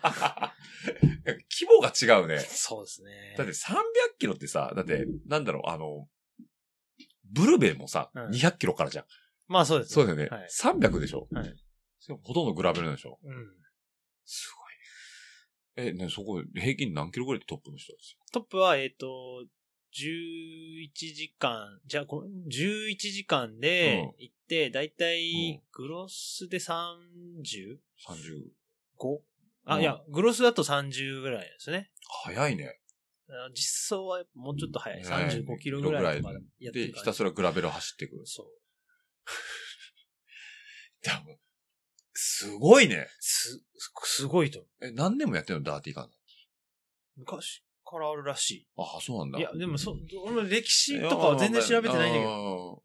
まああーあまあこ今回何でそれを知ったのえー、なんかね、あの、僕も SNS を追ってて、うん、今年ポッと出てきたなっていうイメージがあっあて、まあ僕のアンテナが低いだけかもしれないんだけど、だからグラインデューロだったりとかっていうのは、うんもう何年も前から、まあ、これは、あのーと、大阪の某 TKC あ。はいはいはい、はいが。えっ、と、発信してたから、そうですねまあそこでひ聞こえてたっていうだけなんだけど、まあ何年もやってましたよと。うんで、あれはなんかジロの、はいあの、トレイル保全事業の一環でとかっていう、なんか、そのコンセプトもあったりとかっていうのもしてたんだけど、ダーティーカンザ自体がその昔からあるんだ。まあでも、そこまで古いかっていうと、わちょっと俺も詳しくなくて、あ、ね、えっとね、うん。シカゴ、シカゴね。はいはいア。メリカのね、うんシカゴのメッセンジャーうで、んニコっていうのがいて、、昔からうんうん、僕交流があったんですうよん、ね。うんえっと、ニコと、うんあと、マッシュうん、うん。にいる、まあ、エエースなのか知らないけど、うんマッシュ、えっと、チャズっていうのがいうんいるんですよ。。うん彼ら二人が、えっと、ダーティーカンザがスタートした頃から、うん。まあ、ゲストライダーとしてあ、参加してたの参加してたんですうよ。ん。うんそこは俺はずっと知ってたんですよ。そでそのニコっていうやつは、 うんえっと、CMWC に戻っちゃうんですよに東京に来た時うに、ん。あのー僕とジャージを交換、まあーあ、よくあるね。トレードしてそうね。そう、トレードとかあったんですけど、ものすごいその、アニメのやつ可愛いからって言って、うんモコちゃんがデザインしたジャージだったんですけうどん。、あったね。青いやつだ。青いそうそうそ俺にくれよう交換ししてくれよってすげえ熱く言ってくれた、うん。や、やつなんですけど、あそニっコから、ニコなそのう、ニコがね、今交流があって、うん彼は今、アメリカでも結構有名な、うん。うんその、なんだろうね、メッセンジャーとか。メッセンジャーとか、そういうコン自転車界隈をうん逃げ出している、うん。えーキャラクターなんですうよ。ん。彼らがそういうふうな走ってたのを見てて、うん。いわゆるその、ウルトラディ、彼らもウルトラディスタンスとか、その舗装路ではないうんグラベルとか、そういうのを走るようなうん。イベントにうん。率先してう、こん。う出てるっていうところを見てたんですよ。うんあともう一人、オースティンっていう、うんニューヨークのメッセンジャーがいるんですけど、彼もそういうグラベル系とか、うん。ウルトラディスタンス系をやっててうんうん、積極的に。面白いな、こいつら。うん。うんメッセンジャーやりつつうん。俺もそういうのに影響を受けてて、うん。ダーティーカンザってなってて、うんえっと、一昨年ぐらいうんに、なんか周りで、その、ダーティーカンザってあるらしいよっていうところを聞きつつ、あ、それとこれっていうのは、これかなっていうのが、うんピッて、繋がってきたんだ繋がってきてあーうんあ、じゃあ、出てみようあじゃあ、出てみようかなで320キ ロのグラベルでしょ、ねやばいえ。ね。やばいやば い。それで何ここ最近、ちょっと、えっ、と、それが5月それ5月の末です。末だよはい。ね、うん。にあるから、うんじゃあ、出てみようかな、みたいな。そう。で、今ね、こう、一生懸命トレーニングをしてるわけだよね。そうです。あれはダーティーカンザ自体は、えっと、マウンテンバイクで出るのえっとね、僕ローは今のところシクロクロスバイクにタイうヤ、ん太いタイヤを履かせてあーいこうかなっていうところです。それは、えっと、ダーティーカンザのトレンド的にもそっち側そがっ。ち側がメインかな。まうんあ、グラベルバイクっていうのは多いのかもしれないです。今年なんか結構日本人が多いっつって。多いですねなんかエントリーリースト出たんだっけ、出ましたね。うん、え、知ってるとこだとえっと、え山本和君山と。本和さんと、元次さんと、と、 DK さうんんと、が、えっ、と、多分、いみんな知知ってる大体知ってい知ってる、この会話やったら知っている人で、あとはね、あの、福岡の人、うんギッシうえシムワックスのー、シンお、岸君出んのギッシー君と赤松さんあやちゃんね。ああそうー、世界戦行ったよね。はエントリー入ってた。いやー、シムワークスやるわ、そういうと こね。ややるね。抑えてくるちゃねんと抑えてくるね。アンテナ張ってんね。俺二度見したもんうんんって言ってお知ってる名前だぞ、みたいなね。。なるほどね。あ、名古屋からも資格が行くわけね。そうそう、行くわけです通ね。りで世界戦終わった後も意識高いわけだ。えっと、あの二人と、あとね、世田谷で若い25歳ぐらいの子たちが二人ぐらい出てたから、うんまあそれもなんか、えあれかな、ブルーライドとかそこら辺とか、海外は関わってるかもしれないかな。あー全然うんこれは憶測だよねうんえまあでも、でもそういうカルチャーに触れる機会のある子たちーが、すそう来そうてそうるので、12人ぐらいかな。ごい多いね。多かった。すごく多かった。予想よりも多くてちょっとびっくりしで、しかも全員、あの、当選してるっていうそう噂が。た。ね。ねあれあれはまあちょっとちょっと それだと思 う。いや、そのこれはマーケティングの匂いもするかもしれないそうそうそうね。そう日本に向けてのね。そうそうそうそう。 いやー、これはね、気になるね。えうんもう話聞いて、うわ、超面白そうと思ったけど、ちょっと、おいや、それといきなりね、いけないから。そうね。うん。あれ、エントリーだけでうん、およそ3万かかるんですよ。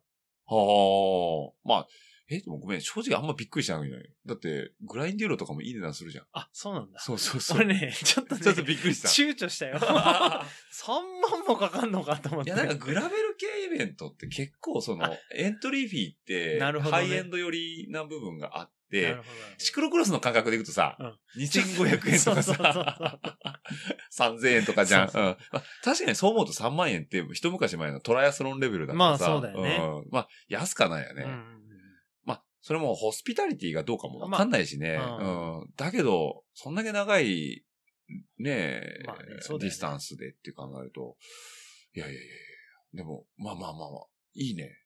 新しい扉だよね、うんそうだよ、完そう全にそうそうね。そだう。って山本の和くんなんか完全に目覚めたじゃん。うんだってあの、野辺山のグラベルチャレンジとかも完全に妥協なし で、ガチ踏みして、ね、1位のグローラーのビール瓶持って帰って、すぐロックで満タンにして帰ったっていう聞いたからさ。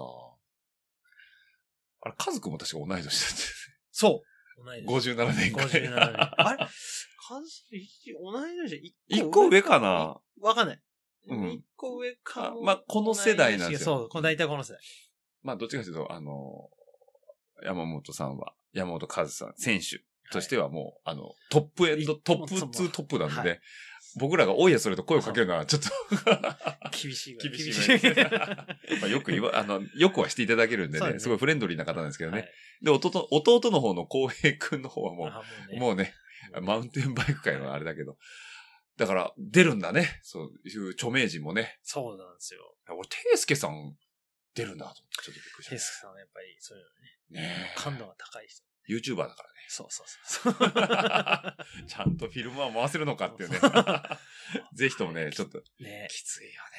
大変だと思いますよ、あれは。あーいや、ぜひともちゃんと感想してもらって、僕はレポートの YouTube すごい楽しみにしてるんで、いつも僕は拝見してますんでね、はい、楽しみにしてますよ、ていす けさん。お待エンジちェル、さん。はい、ちゃんとお待ちしており ますよ。まあ、それでね、なんかきっかけで、ほら、パリブレストパリなんていうのは日本人今すごい、ね、参加者が増えてるってそう言だっねて増えて、てた、増えてなんかダーティーカンダもね、そういう風になってた。ね、ね。一個のブームーブメントとしてまたね、盛り上がってくれるといいと思う。面白いと思うんでね、そういうところもやってもらいたいんだけど。だから、グラベル系イベントって結局、なんかその、まあ、あの、グラインデューロが新州、新越のね、マダラオでやったりとやか、ったり延山の甲信地方でやったりとかなんだけど、はい。もうちょっとアーバンでやれてもいいのかな、なんていうふうに。えこれは僕の完全に、あの、希望です。いや、そう思います。はい。 なんで、あの、千葉とかね、千葉ね。行ったことないんだけど、はい今度来月、あの、房総半島でイベントがあって、ちょちょっとそれにエントリーしたんだけど、おうチームで走るやつがあってね。そうう。そうそうそう。それはちょっと初千葉。あそうそう、ラパーが絡んでるのかな、ねそうだねうん。そうそうそう。まあ、ーうんなんか千葉はいいよっていう話は聞くんでね。千葉ね、えっとね、秘境です。卑怯なの秘境です。俺の千葉のイメージちょっと言っていい、うんはい、どうぞ。こち亀のはい部長の家っていう。もうあれです。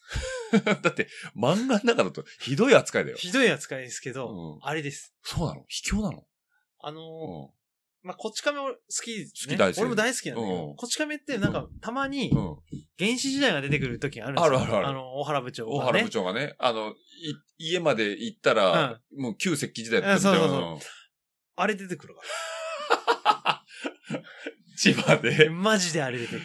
本当にあの俺だって市原までしか行ったことなくてさ。はい、全然都都会。会 だから、今度行くところうん、が、うん、南房総うのん。外っ側なの。あもう行ったことなくてなるほさ、どねうん。あんなんなの。あ、あんな感じ。あ、でもね、そっち側は、割とひ、まだあの割と、はん、うん。まだいいんだう。んえ、じゃあその、旧石器時代はどの辺なののこぎり山って言ってほ、う巨南地区、巨南エリアって言って、ほうまあ、この前のね、えっ、と、キャンプドライブかなんかあ、そうそうそう、やっったりとうかん、あの、台風被害が一番ひどかったたあたりなんですよ。よ。あのあたりが、うんやばいっす。千葉が。千葉がやばい。あの、僕の知ってる幕張とかの千葉とは違う。全然全然違うね。全然違う。あ、えっと、うんチリ、ちえっと、チリ地形で言うと、あのー、紀伊半島。紀伊半島ね。はいはい。紀伊半島とほとんど一緒なんですよ。おー、なるほどね。はいはいはいはいはい。なので、あの、えっと、どうやら噂で言うと、紀伊半島の人たちがう流んれて千葉の方に行ったんじゃないかっていうぐらい、うん。同じような、うんなんか、こ、あの、天候、地形と地かね、形もあって、地名も勝浦、那智勝浦。あ、そうじゃん。っとかあったりとかってていう、いうえー話があって、本当に地形も似ておて、う住んでいるう動動植物も同じものが多いね。雲も大きかったりとか、へーあるんですよ。本当じゃあね、紀伊半島と同じって言ったら相当田舎だよ。ですよね。うん。だって紀伊半島ってもう超山深いイメージしかないうん、から。そうそうそう。恐竜とかいそうじゃないいそうだよねもうあんなイメあんなイージ。メージなの。そうそう白亜紀、白白亜紀、現代の白亜紀そうが。そう。ただ、その、きけど、紀伊半島の方は山は高いけうど、ん。あ、え千葉千葉のの方方はは低いよねもう全然低いんですよ。低いけど、ずっとつざ続いてくっていうじゃん。あそうそうそうんずっと続いてく続いてくんですね。うん。いや、やばいね。やばいよい。や、だからもうなんか、ちょっと千葉俺楽しみなんだよね。チーバくんで言うとあの、お尻の方だよね。千葉くんの、そう、おそうお尻の方だよねお。尻の。 楽しみだな。 まあそういうね、なんかいろんな、あのーこっち来て楽しみもね、まだまだいっぱいあるんですけど。はいめっちゃ喋って ね。2時間半だよ。やば い、ややばばいい、ダメだ。ちょっと喋りすぎだ。いや喋りすぎ。これでね、もういい、 いい、あの、楽しみ、もういいんだけど。で、えっ、とね、じゃあ、あのーまあ、聞きたい話題はまだ山ほどあるんだけど、あのーちょっとこれはね、どうしてもね、押さえておきたいところがあってね。えっ、とね、松戸がね、はいその、まあ、今、 じゃあ、松戸って何やってる人っていうところなんだけど、まあ、はい前でのメッセンジャーも今やっててさ。はい。で、まあ、イベンターなんだよね。そうですねね。。で、イベント、まあ、著名なところで言うと、えっ、と、まあ、ちょっと今年はオリンピックの兼ね合いでやりたいんですけど、クロス東京もやってる。そうですね。クロス東京の、はい。まあ、お手伝いもそやっのてお手伝いもやってて。はいで、えっと、あとは、幕張クロス。若いですようね。ん。今年から、まあ、スターライトがちょっと抜けて、幕張クロスという形になってやってて、はい。えっ、と、まあ、このトピックスとしてよく出てくるシクロクロスっていう部分に対して、そうのん全国のシクロクロスシリーズってめちゃくちゃあるんだよね、今もう増えて。 60何レース。スランレースがもっとあんのかなワンはいシーズンであって、で、それを統括するグループっていうのが、アジョックってそうですね。言われる、えっ、と、オール、 ジャジャパン、えっ、と、ごめんなさい、言えない。シクロクロス。えっとね、ええ確かね、オーガナイズ、うんジャパン、うんええ AJOCC。えっと、ごめんなさい。ちょっとこの辺はバッとカットして。にょにゃーっでて。そうそう。アジョックのねア、ジョックのね。えーアジョック委員会っていうものが立ち上がったんだよね。そうですね。まあ、もともとあったんだけど、はいえっ、と、ちゃんと盛り上げていきましょうっていうことで、ここ4、5年かな、はい。うん、に、えっ、と、まあ、有識者が集まって、各地方のはいえーアジョックっていう組織が立ち上がって、松戸もその部分のい委員の一部を。一部をで、になってたりしますね。名をこう、連ねてるわけだよね。はい。な、松戸のその、アジョック的な活動とか、うん実際にアジョックっていうのは、どういう人たちがいるアジョックっていうのは、えっと、まあ、各地域、シクロクロスレースっていうのをやりたい人たちののうん。主催者うんうんうん。が集う組織なんですよね。じゃあ俺もシクロクロスのイベントをやりたいですっていうふうに名を挙げた人たちが、そのそうです中に入ってやってるわけなんだ、やアってジョるックっていう組織自体に。そう。うんうんそれを、えー、いわゆるまあ名簿で、はいはいはカテゴリー管理をするっていうのが一番のしメイい。メインンになってます。うんうんうんどの地域に行っても、この人はこのクラスうんで走れる人ですよ、走れない人ですよっていうのをちゃんと管理していうんる組織。組織。まあそうだね。全国統一ランキングでやってるわけだもんね、そ今うでね。すうねんうんうん。大前提としてはそれが、うんえーと最初になって、えーその後に、えートップカテゴリーだったりっていうのに、いうんろいろ派生していっているものですね。うんアジョックっていうのは。だから日本、日本のえー主催者競技団体、うんきゅ競技連盟っていうところにはなってます。うんだからもうこ今、昨今この、ちゃんとシステムマチック化されたシシクロクロスシリーズのその、はい。屋台骨を支える人たちそうですってこねとだ。よね。はい。だから本店というか本拠地は茨城茨城になるのかな、ああ。うん。だからまあ、あのーポッドキャストでもいろいろ名前出てますけど、そのラファの矢野さん、はいまあまあ、新州延山やられたりとかそう、ですね。まあ、東海だと、えー、山岐阜シャレの山田さんがやられたりとか、あ山田さんはいはいまあ、老舗の、えー関西クロスといえば矢野さん、はい、そうですね。関西の方の矢野さんがやっていただいたりとか、はい。まあ、えー、茨城だと全明さん、全明さ全明さんとか、ん。はい。東北だと、え東北ー、ごめんなさい僕もちょっとパッと出てこないです ねごめんね、これね、僕らのね、はい打ち合わせ不足 ですよ。で今ね出て今の今出てこないい。あのね、僕もね、顔出てるんですよ。もう顔で顔出てるんですよ。すごすごいの、ねそう。もうね、僕ね、挨拶させてもらってるんですよ、僕もね。姿さんですね。そう、はい。姿さんですね。ははいい、ごめんなそさいうです。ごめんなさい、姿 さん。えっと、今の、うーんっていうのも含めて姿さんです。はいでまあそういう形でね、で九州も今年入ってね、九州。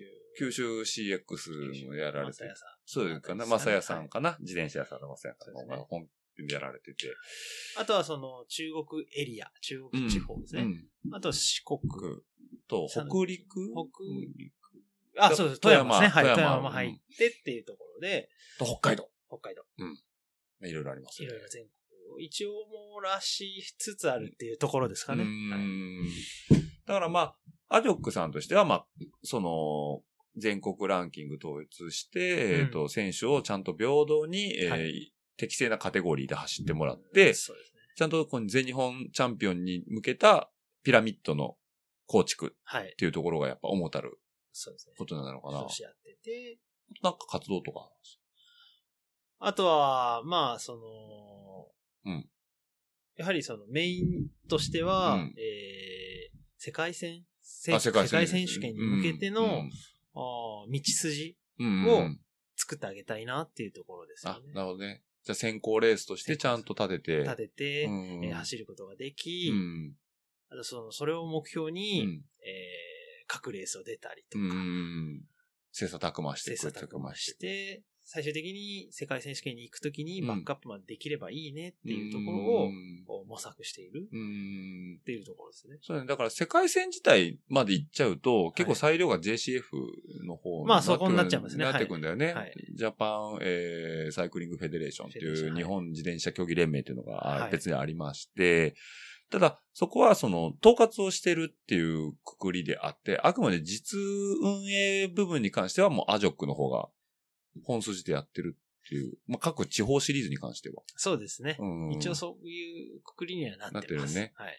本当にね、そのアジョックさんがちゃんとしてくれたわけでね、僕ら一シクロクロスライダーとしては、その、リザルトの反映と、はい。ポイントの付与の明確さでう、ん全国ランキングがパッとわかるっていうね、あの、レスポンスの素晴らしさはね、一昔前じゃ考えられないよね。そうなんです、あれね。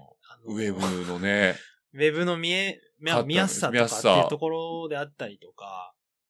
うん配点の明確さだったりとか、まあ、本当 UI、ユーザーインターフェースもわかりやすくて、うんそうですねはいで、かつスケジューリングだったりとか、カレンダー、あとエントリーフォームだったり、まあ、言ったら主催者によって思惑が違うから、エントリーフォームですらバラバラバなラんだバよラね。そうです。まだバラバラです。うはいん。なんだけど、ちゃんとそこに行けば、うんどのエントリーフォームかわかるっていそううでね、すねリンクが貼ってあって、あの、あんなね、優しいポイントランキング表は他にない。ねえ。こんだけ急成長を遂げてるシクロクロスっていうジャンルにおいてね、すごいね。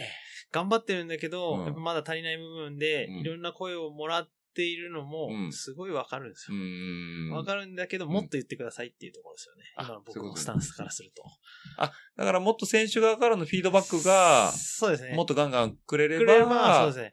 その、やはりその、ね、やってくれ、参加してくれる人たちの、に寄り添いたい部分がたくさんあるので、寄り添える部分は寄り添う。うん。やっぱりその、そうじゃない線引き、うんルールであったりっていうところは、こちら側の問題だったりするところもあるので、なんですけども。まあちゃんととせ説明をしそうでて、すね分かってもらえるように努力もするしそっうていそうう。そうそう。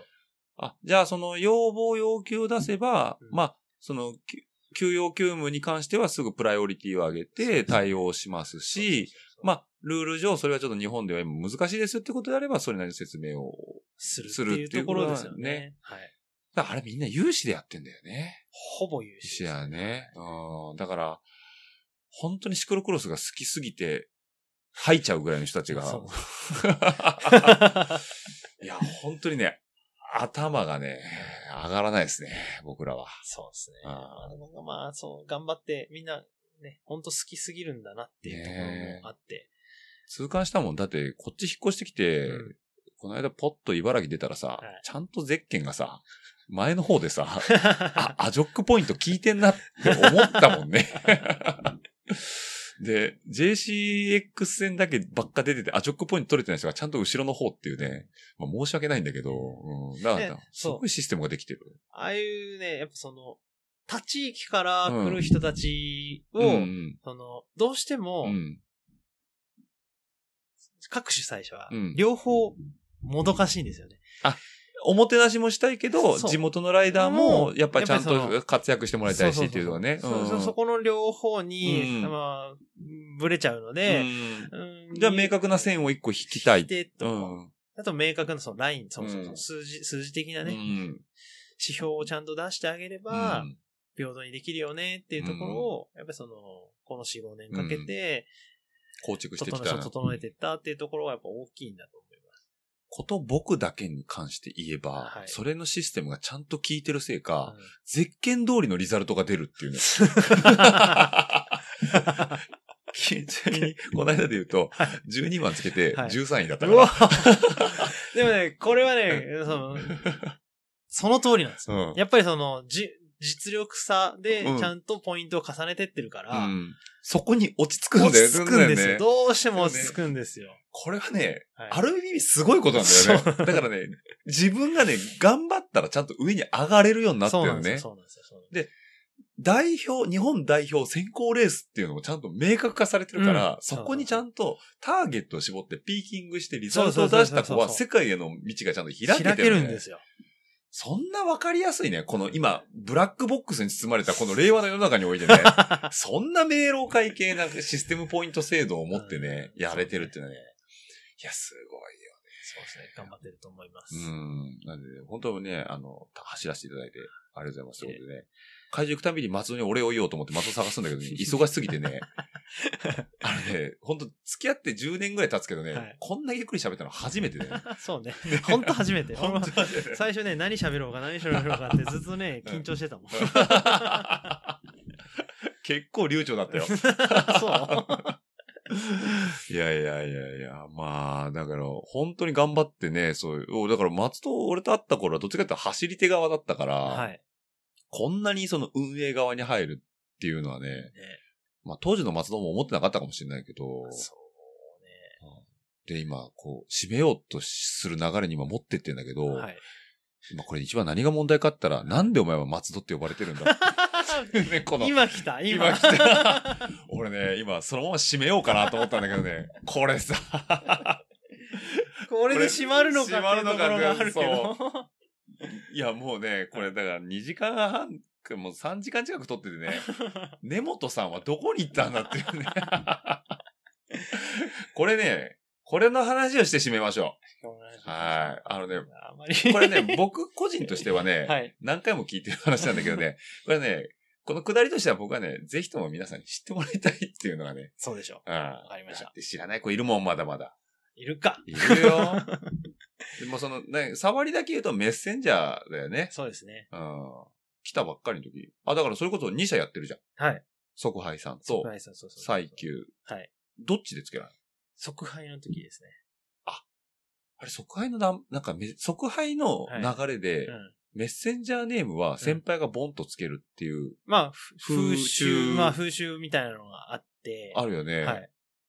で、松田もそれに乗っかったわけ割と乗っか、結果乗っかったみたいな感じなんですけど、うんあの、全部言った方がいいのかな。全部聞きたい な。全部聞きたいな。これは、うんえー、僕、まあ、わかりやすい人はすぐめ、ニックネームっていうのは決まるんですけど、まあ、特徴のある人。はいおうまあ、よく決まったりするんですけど、うん俺全然決まんなかったんですようんね。ねえー根本くんさ、あの ーなんかそろそろニックネーム決めたい、もう入って1ヶ月以上経つんだけど、うんみたいな。なんか決めないかな、みたいな。うんわかんない、なんかあるかな、っていうところ言ってたんですけど、うん全然決まらなかったんですうよ。ん。で、えっ、と、ある、ある日、うん。あのーまあ、仕事は走ってうて、ん。無線機うん。で、まあ、ある、渋谷区のあるエリアをね、うん。走ったら、うん。根本さん、今、どこにいる現在地どこ うん。無線で言われて、あの、松戸ですけど何かっていうことを言ったんですうね。ん え、それはなんか見ていったわけそうそうそう。地図かなんかまあパッて看板見て、パッてうんあまあ看板ってまあそのエリア自体はもう知ってる場所だったんうんうでん、それで言ったんですよ。あ反射的に。うん。その地域のうん名前という名か前場所は分かってるからね。うんう。そうんですけど何かって言われうて、はみたいな、その無線の ね、向こう側から聞こえて、はって言われて、あってそこで気づい気たのづいたわけうんですね。で、あのこれ、松戸って読まないんだ、みたい な。これ違うわ、と思って うん、で、ははは、みたいな。ごまかしてね。。うん。そしたら帰ってきたら、うえじゃあ、あの、君 は、なんか、あのまあ、漢字で書くとそ、その渋谷区のその場所は、うんうんえー松竹梅の松松。に、生えてる松ね。。そうそうそうそうんに、あのー、どって。どってやる三髄に寿と書いて、おーおーおーあんまり使わないけあど。んまり使わないけど、まあ、その漢字はう、ん小刀って読むんですよ。うん。ショートね。小刀ね。で、もうまあ、細かく説明すると、うん小刀っていう昔のその三髄の寿っていう漢字が、うん。うん僕の実家のひたちなかのうん隣にある町のうん。松戸体育館っていうとこがあったんですけど、うんうんそこに使ってた漢字が、どうやらそれにちょっと似てるんじゃないかと思い、酒屋さんにやって た時ね。うん、でその酒屋さんでうんお友達にう、んその視点ね、うん視点に行くのに、うんその感じが似てるから、ちょっとショートじゃなく松戸に行ってくるねって、うん僕の実家のところが感じが似てるからって言って、うん。行ってくるねってずっと言ってたのを、もう完全に刷り込み状態ですよね。あ、だからもう、ショートっていうものは、もう俺の中では松戸になってたわけだね。友達松戸行ってくるよ、みたいな、うん千葉じゃないけどけどね、っていうじゃれ合いをしてたんですね。酒屋さんでやってた時うに。ん。それをそのまま引きず って、メッセンジャー始めて、無意識のうちに、いや松尾ですけど、って言って、じゃれ合いで帰ってくるのに、うんえ、千葉じゃないけどねって言おうとしたところを、は今違う通じない人に言ってるっていうのがあっ てってでいう。、なるほどね。で、メッセンジャーネームが、松戸になると。やばい。だから、なんだろうな、あの、うっかり、 思い込みって怖いね。でさ怖い、ねしかも松戸っていそうじゃん。そうなんです。そういう人って。実際いると思うしね。いるいると思うしね。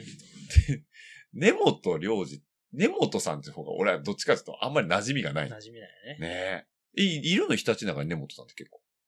あ、地域的にはいい。あっちね、うん根本さん系列そうですはね。結構関東エリアは、あ、茨城が多いのかな多いんだ。ああう。 でも、松戸になってるわけで。もう完全にメッセンジャーネームだもんね。そうそだから、あの、なんだろう、ツイッターと一緒だよね。ハンドルネームつけたらさ、本名知らないみたいなうね。そうそう。ああ、前川がずっと聞くぞって呼ばれてる そうそうそ う同じでさ。 あのノリだと思う。あのノリだよね。で、えっ、と、松戸を紐づくものもう一個といえば、440っていうのは、はいあれはメッセンジャー番号。そうそう。あれはライダー番号。ライダー番号なんでね。ってことはね、440人目ってことというのは限らあない。れはね、そ。れ、そうじゃないみたい。あ、そうなんだ。そうそうあーだけど単純に即、即配時代。即配時代にたまたま与えられた番号がそれってだあけで。あ、そうなんだ。そういやー、だからね、もうね、みんな松戸なんですよ。あー根本くんって言ってる人会ったことないもんね。本君は、うんあの、JBCF とかロードレース、レース系になると、あの、アジョックの方も、アジョックでもシクロクロスの方も、レースの方の人たちになると、根本根君本くんだな、かあ、なるほど。らそので、一応ね、振り分けてる。それ自分なんか切り替えれんの切り替え、パパって切り替えある。そうやなのっと切り替えられるようになった。最初 の頃は、自転車業界で根元って言われても、俺反応できなかっ来ないのね。た。無視してて。で、何回か言われて、あ、俺か、み たいな。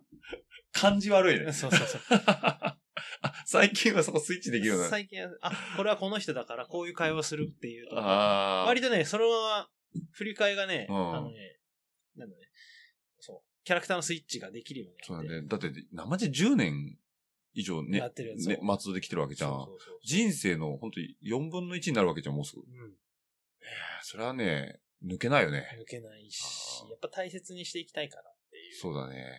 そのね、二つ目の名前だからそうね。そうそ いや、メッセ、お僕のオッチーもメッセンジャーネームだからねう。おーあの、なんでも ty ってつけたがってた。あ、当時ね。なるほそどうそねう。なんか、一あったあったあった市川くんだったらイッチーとかね。あそうらそあらあう。らまあ、伸びやすいんだよ ね。そうそうそう。まあそうまとまんねえ なああでもね、そのね、うんなんで俺はうんここまで440松戸っていうのあをそうだしよねつこくやっているかっていうと、まあ、でも自分のメールアドレスとかもそれにしてそるんうでだすよけど、ね。これね、理由があってうん。、おブルータスの話に戻るんですけど、おその中に、うん。フォトグラファーが出てくるんですね。メッセンジほャうーだほっうたほフォトグラファーが出てきて、そのフォトグラファーう。のうん。ニックネームがうん。メッセンジャーネームなんですよ。で、な僕るはほこれをなんで使ってるかっていうと、うんこれ僕のアイデンティティ。誰かに付けられたものだけど、どね。えっと、親でもないうん。うん。人にうん。付けてもらったうん固有の名前だから、うん僕はこれをフォトグラファーのネームとしてあーやることによってうん、新しいキャラクターが生まれたんだよね。うん。これを大切にしていいきたいなうん。っていうコメントがあって、それちょっとかっこいい。うん早く欲しい。早くライダーネーム欲しいみたい な。番号と名前欲しいって言って。で、一月根本くんって過ごし そうて、そうそうで、その言い間違いから起きた起きた松戸っていうのが、ついに来たついに来た。なんか、本当にそれこそ言い間違いだけ、うん言い間違いじゃないけど、うん残念だけど、うんこれにね、うん僕、もそれをうん。ちゃんとしたかっこいい名前として、うんえっ、と、いやいや、本当そうだと思うよ。作っていきたいねっていう。いや、な、本当いい名前だなと思うもんね。うん。だから、だからみんな何もこう抵抗なく、あ、松戸松戸っていう風になってってんだと思うしね。本当かっこいい名前が良かったけどね。い や、だけどなんか話聞いてるとメッセンジャーネーム結構ひどい名前の人いるじ まゃあん。まあ、いるいるいる うん、もう目も当てられない人とかさ、目 も当てられない人、失礼な極まりないけど、いや、今よ、しん、こんだけ浸透してるからね。あーだって Facebook 探すとき名前なんだっけってなるもんね。そうね。実名だからね、あれ。それだからね、 そうね。いやいやいや、まあ本当にね、いい話ありがとうね。あーまあ、で直近だと、これからもダーティーカンザか、とりあえずは。そうですね。ダーティーカンダタと春大滝ですね、あ、春大滝ね。はい。まあ、大滝が前哨戦じゃないけど、まあそれはそれで全力で行くんだと思うんだけど、そううん。まあいいイメージはつかめるよね、多分ね。でっていう感じでいけたらいいなって思ってます。じゃあまあトレーニングもはい引き続き、ラン、ランやったりとかね。そうですうねん。。まあ、ちょっとまた、ダーティーカンザ終わったぐらいにね、はい。秋ぐらいにもう一回話聞けたらいいかなと思うんだけど。ぜひ。ああ今日も長引いちゃってね、はい。釣りの話しな、できなかったね。全然大丈夫 です。釣りの話はさ、ここに島さんを置いてさ、はい。三3人で、 はい。こそれね、島さん。う、島さんも呼びますよ。 今日松戸がね、今呼びかけた人はね、はい出いてくずれ行きますからねいずれね、僕からね、オファーが飛びますからね。ちなみに今、名前出た人ね、全員俺が聞きたい人なんだよね。 いい絶対聞 いた方がいいっ絶す。対聞いた方がいいいね。これね、きっかけがこっからだからね。ははいい。というわけで、本当今日ね、えっ、と、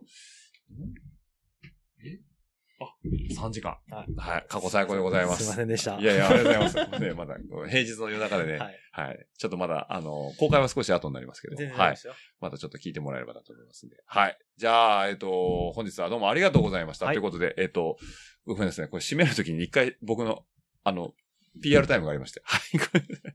はい、あの、すいません。